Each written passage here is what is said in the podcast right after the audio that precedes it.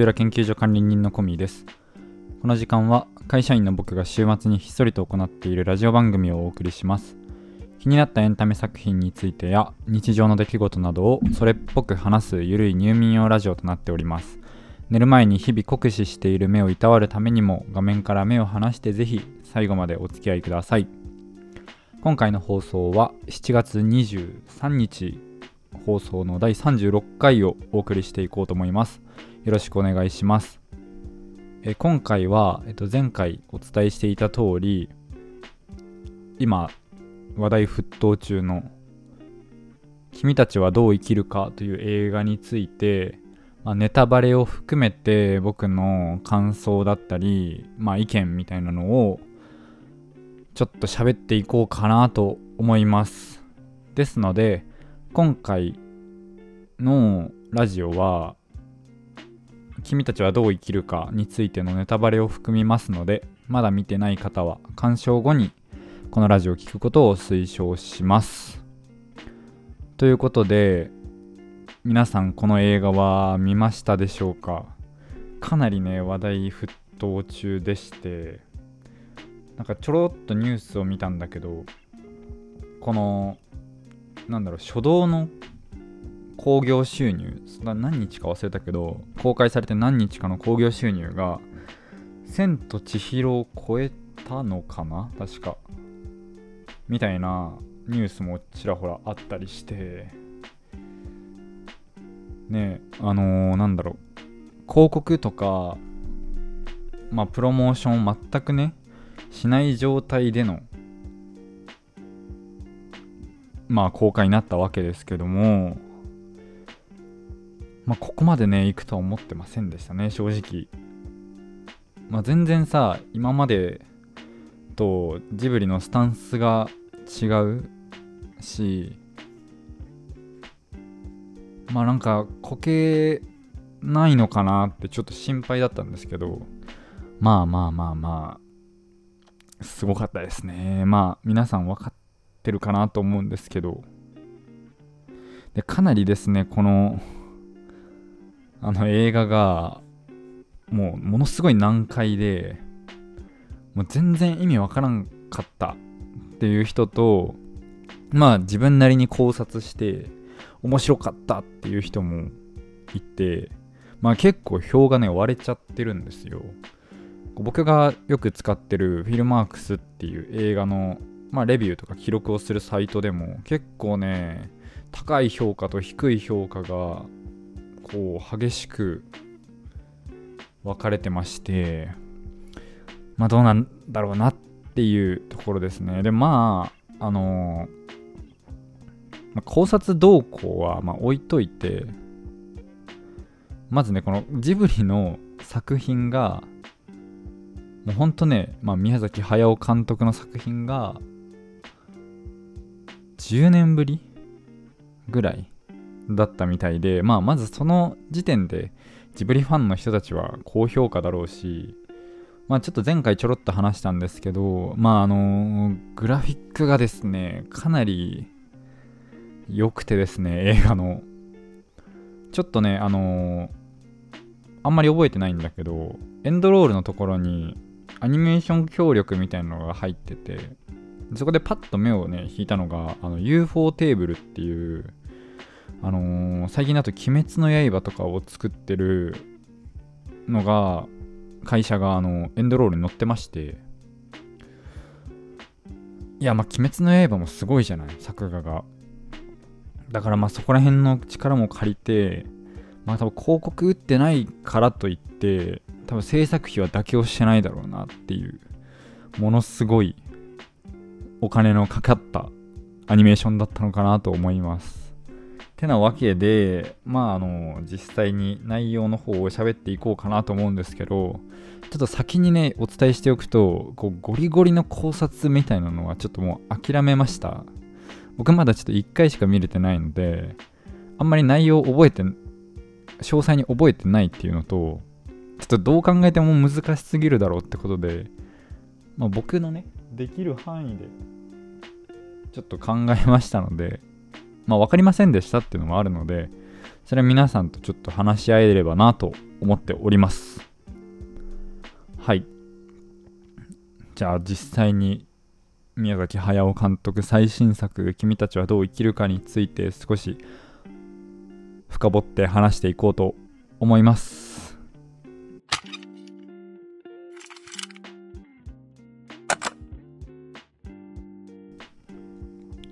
えっとですねまず最初にまあ大まかな設定をちょっと話していこうかなと思うんですけど舞台はですね戦時中の日本なんですけど第二次世界大戦中ですね。で主人公の少年真人っていうんだけどは東京に住んでいてで空襲に遭うシーンから始まります。それで空襲によってお母さんがね病院で入院してたんだけどそこがですね火事になってしまいましてお母さんを亡くしてしまいます。で父とですね一緒にちょっと場所は分かんないんですけど疎開することになってまあなんかあのー、原作をねごめんなさい読んでないんですけどそこら辺はちょっとなんか似てたみたいで あとは宮崎駿さん自身も1943年生まれで今82歳なんですけど43年じゃないね41年か。82歳なら。宮崎駿も太平洋戦争時に父の仕事の工場がある宇都宮に疎開してるみたいでまあなんかそこら辺もちょっとつながってんのかなというふうに思いました。ですね。でその1回目その火事が起きて、まあ、家からこう火を眺めるシーンがあるんですけどそこからねこう真人くんが家を飛び出して走って病院まで向かうんですよ。そこのねあの何て言うんだろうな。そのアニメーションがもうえげつなくてすごいヌルヌルなんだけどこう人は止まっその通行人たちはいっぱいこう止まってる中自分たちがビュー真人がビューって走ってくるんですよ。でわーって風を切って走っていくっていうシーンがすごい印象的でなんだろうななんかこうパッと思いつくのは「千と千尋の神隠しで」あのちょっと巨大化した顔なしに追いかけられるシーンあるじゃないですか。なんかそこにちょっと似てるかなと思いました。あんまりジブリ詳しくないんですけど、まあ、なんかそういうようなこう走るシーンがすごいね自然でしたね。びっくりしました。ってなわけで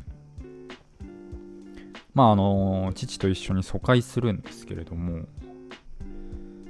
あのー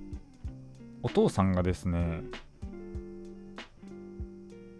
別の女の人、まあ、別の女の人って言ってもそのお母さんの妹なんだけどの家に一緒に住むことになってでちょっと詳しくそこら辺は言われてないんだけど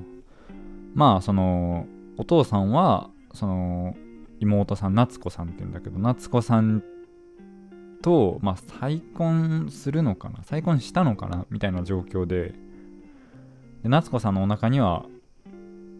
子供がいるということでそれをですねすごい真人は、まあ、拒否するんですよ。まあちょっとそこは難しいところで、まあ、父親の再婚。でまあ弟か妹かができるっていう。でお母さんを亡くしてるみたいなこういろんなこう何て言うんだろうな。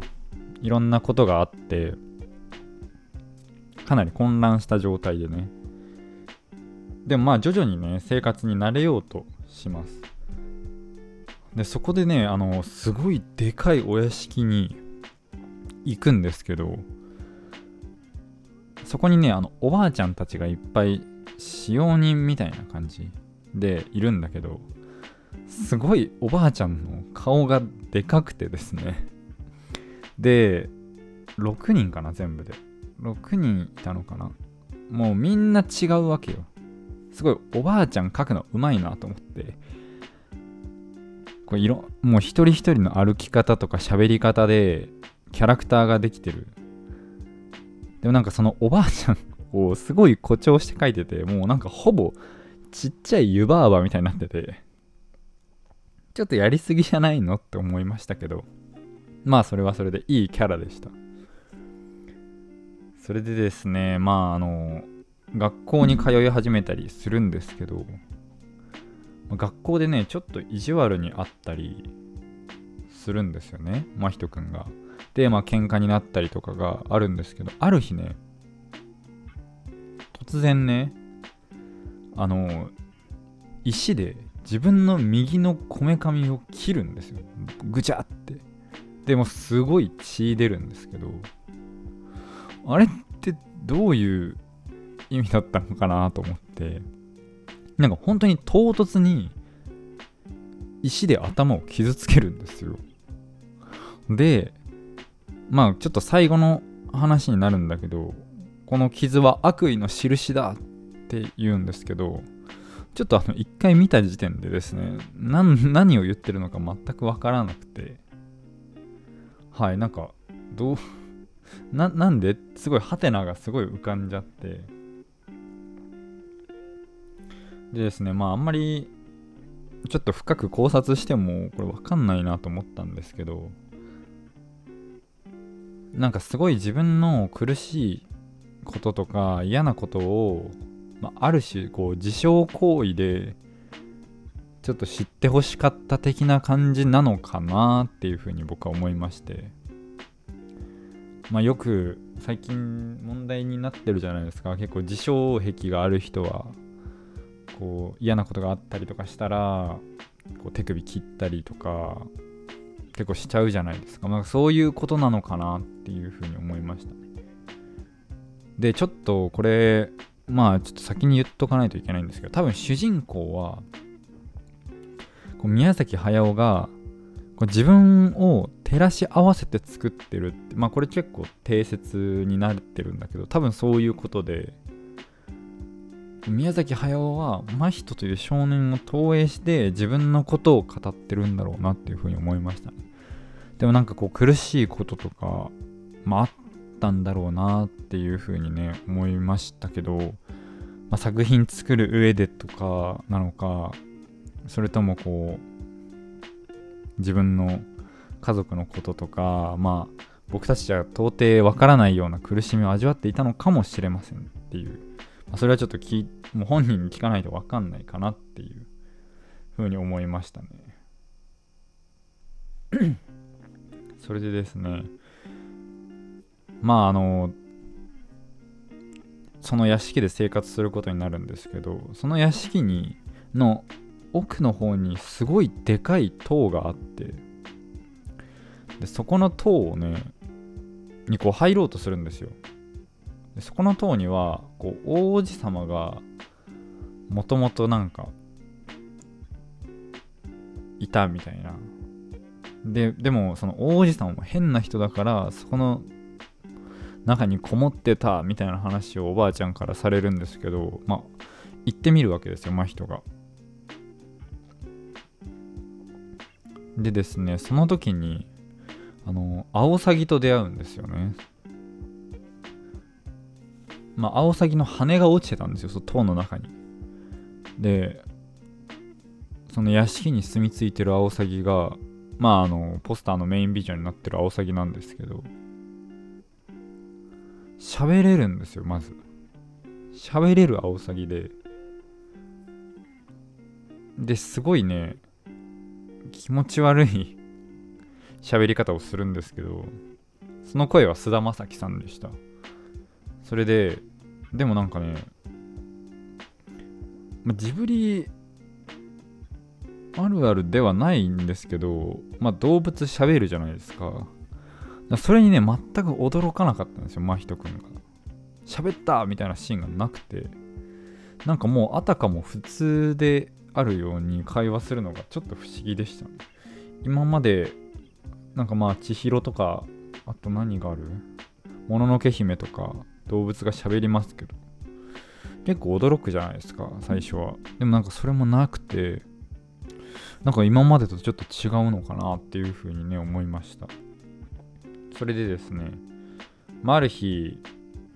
夏子さんがですね失踪しちゃうわけですよ。でそれをね、まあ、探しに行くんですけど探しに行って結局塔の中に入るんですよ。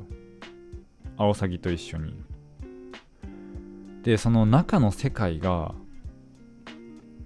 というかまあほぼ異世界みたいなのがあってすごいね大きい海なんだよね。大きい海にこう船が何隻もあってみたいなところで死者の門みたいなのがあってですね。そこをに入ってみたいなところがあるんですけどそこでですねだから大量に動物が出てくるんですよ。ペリカンが。でなんかなんなんかちょっともうねもうここの時点でちょっと若干何がしてるのか分かんなくなってきてるんですけど。でそこでですねなんかなんか難しいんだよね。動物がいっぱい出てきてでその祠の奥から声が聞こえてと思ったらアオサギと真人くんともう一人なんかおばあちゃんがついてきたんですよ。おばあちゃんもなんかいやいやついてきたんですけどそのおばあちゃんの若い姿のおばあちゃんが出てくるんですよね。でもうなんかなんかどういうこと？もう本当にちょっとわかんない。なんかどうなってんだろうみたいになるんですけど。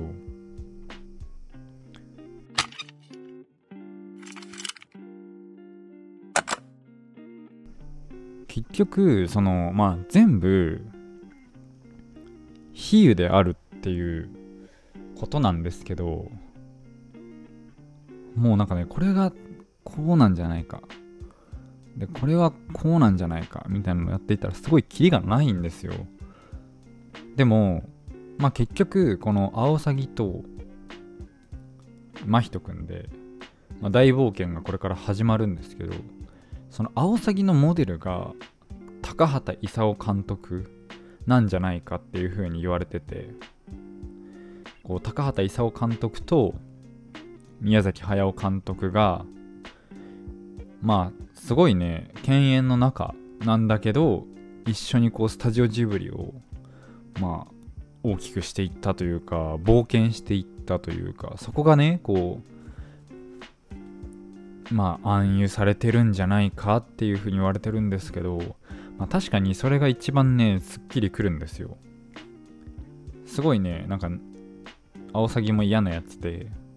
真人も結構言い合いをするんだけど結局まあ仲良くなるんですよね。でまあそこが多分、まあ、スタジオジブリって、まあ、2大監督じゃないですか。でこうまあ多分仲が、まあライバル視かな？ライバル視してたんだけど、結局まあ同じスタジオジブリの仲間として一緒に頑張ったっていうことを暗喩してるんじゃないかなっていうふうに思いましたね。そこでですね、まあいろんな動物が出てきて、とかすごいね、なんか群れ？大量の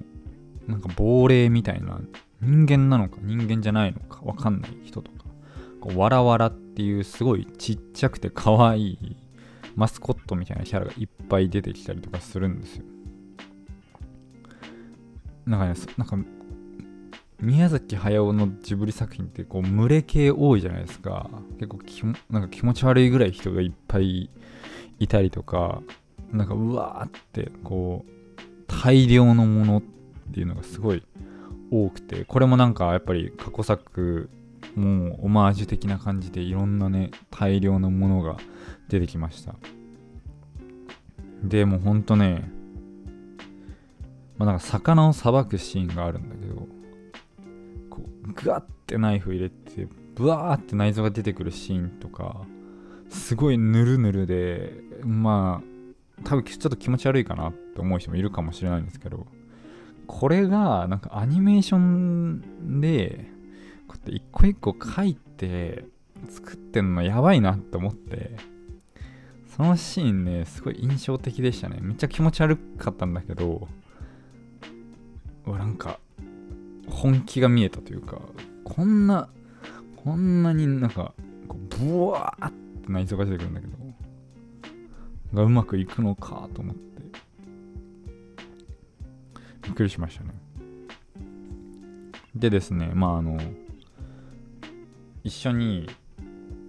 おばあちゃんと出てその一緒に現実世界から別のとこに行っちゃったおばあちゃんもうが若い姿ででそこでその大衆の人たちにですねなんか食べ物を渡したりするシーンがあるんですよ。でなんかまあうんそこのシーンはちょっとどういうことか分かんなかったんですけどでそのキリコさんっていうおばあちゃんなんだけどその人が若くてその人の家に一緒にね何日か行くんですけどで、まあ、何日かじゃないか一晩かなあれ。いるんですけどこうそのさっき言ったわらわらっていうのが夜になるとこう空に上がっていくんですよね。でそれなんか何？みたいな。真人君が聞いたらそのまま上がっていって人間になるみたいな。どえ？なんかどういうこと？みたいになってそれ可愛いわらわらちゃんたちがわーって上がっていくんですよ。で人間になっていくんだよって話をしてたらそこにね大量のまたペリカンが来て ペリカンがわらわらを食べちゃうんですよ。もうなんかえ？なんかすごい群れが群れをこう襲うみたいなシーンがあって空で。でこのままじゃわらわらが全部食べられちゃうみたいな時に下からものすごい炎が上がってペリカンを撃退するんですよね。ね。もうなんかもうもうもう分かんないんだけど。でその火を起こしていた少女がヒミっていう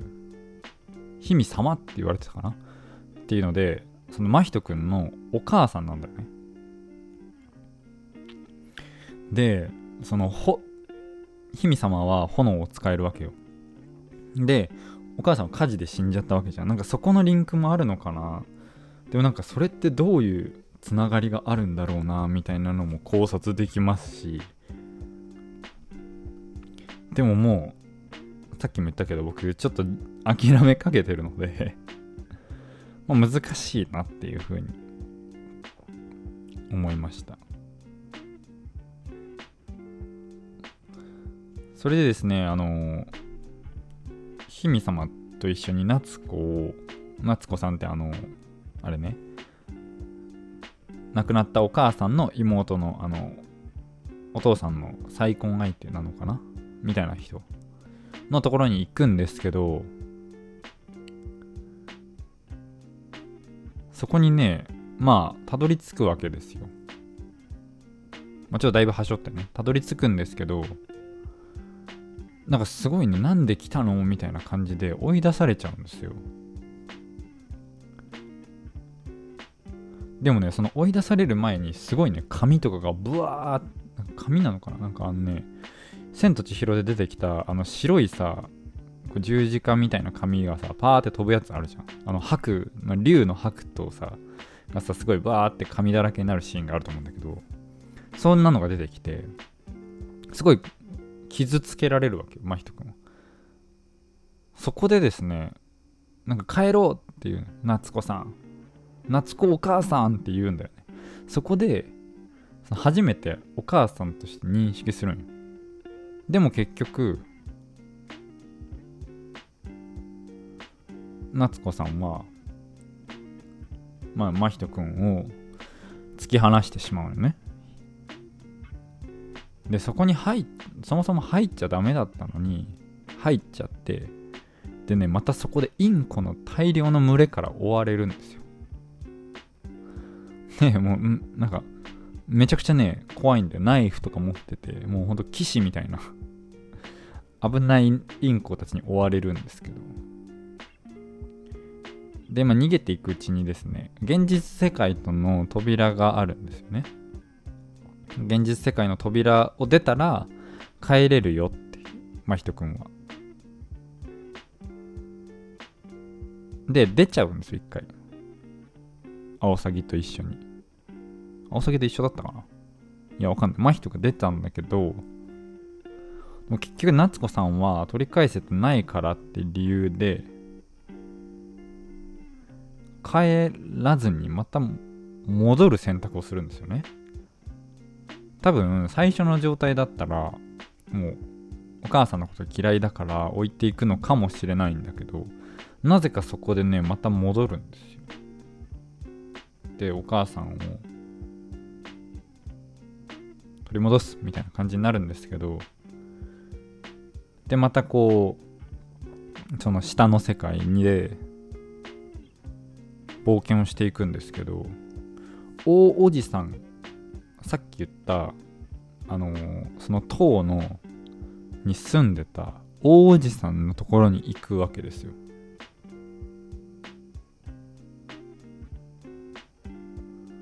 で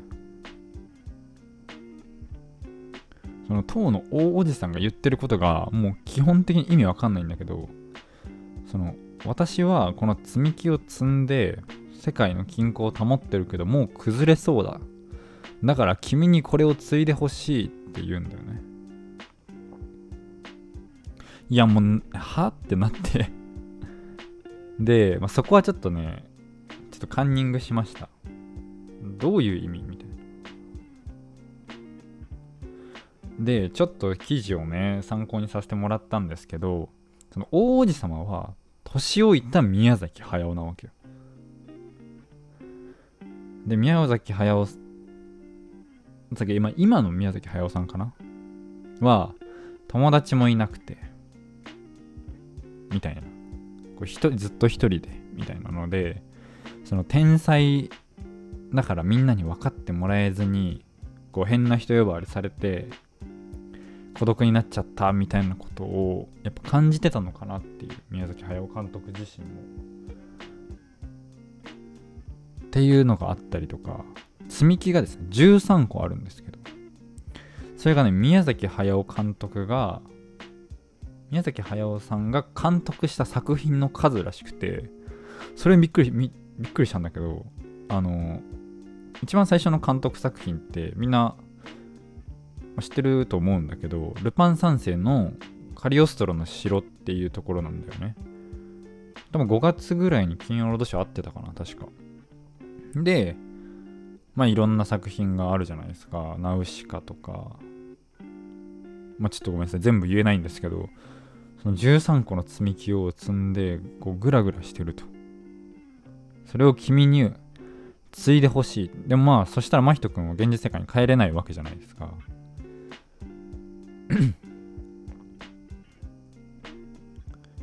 で、結局、まああの、真人君はですね、その仕事を継がないことにするんですよ。もう世界がもうぐちゃぐちゃになっててもうだって積み木のバランスが崩れるぐらいぐちゃぐちゃな世界に君は戻るのかって言われるのね。大王子様に。でもそれでも真人君はも友達と暮らしたいって言って戻るんですよ。でそこがなんか多分伝えたかったことなのかなっていうクライマックスでもあったしと思ったんですけど、まあ、宮崎駿はが伝えたかったのはまあ俺はこうやって天才でずっと一人ぼっちでずっと作品ばっかり作ってて友達もいないしちょっとひねくれてたけどこう今を生きる君たちは友達と仲良くやれよみたいな、まあ、そこまで言わないにしても俺が過ごしてきたのはこういう人生だったけど君たちは未来を生きる君たちはどう生きるか。みたいなこうタイトル回収になってんのかなっていうのがそこはね結構腑に落ちました。ああなるほど。ああそういうことだったのかなと思って。で結局ですね夏子さんとアオサギと真人くんは現実世界に戻るわけですよね。で姫様さっき言った実のお母さんは別の扉から出る。別の時間軸から来てるから。でも完全にお母さんともうお別れをするわけですよね。もう会えない。でもそれでも今を生きることを決めて夏子さんと生きることを決めて現実世界に帰っていくっていう。まあ僕の、まあ、ざっくり時系列順に話したんですけど今聞いてて何も分かんなかったと思うんだよね。僕の説明がすごい下手くそでちょっと抽象的だったのは申し訳ないと思ってるんだけどまあそれぐらい本当に難しくて何言ってんだろう何を伝えたいんだろうなっていうのもあってでもまあ最後はすごい綺麗なエンディングだったのかな。でその後こう話が終わって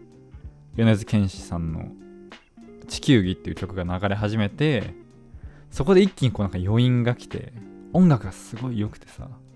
めちゃくちゃ余韻に浸りましたね。なんかまあ1回目はてか本当にさ予告も何も見てない状態だから内容全くわかんないわけよ。それでそれでも全然ね内容は難しかったとはいえすごい楽しい見てて楽しい作品でした。で多分ねちょっと来週かそこら辺でもう一回見ようかなと思うんでまたちょっとまとまったらうーん話すのかまあちょっと時間を置いてね、収録して番外編みたいな感じでするのか分かりませんが、ちょっと、頑張ってこの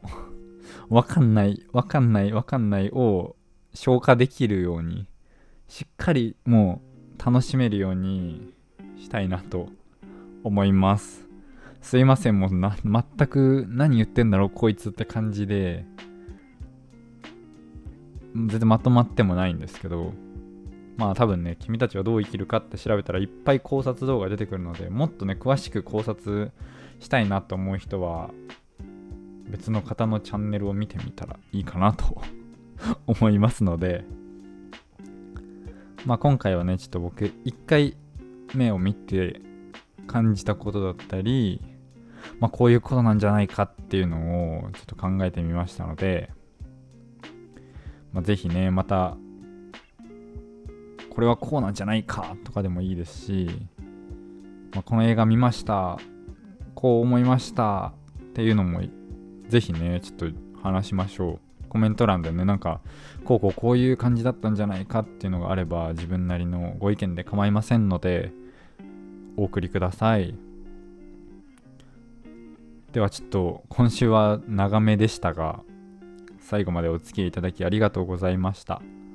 来週もまた路地裏研究所でお待ちしております。それでは、明日から1週間頑張っていきましょう。ありがとうございました。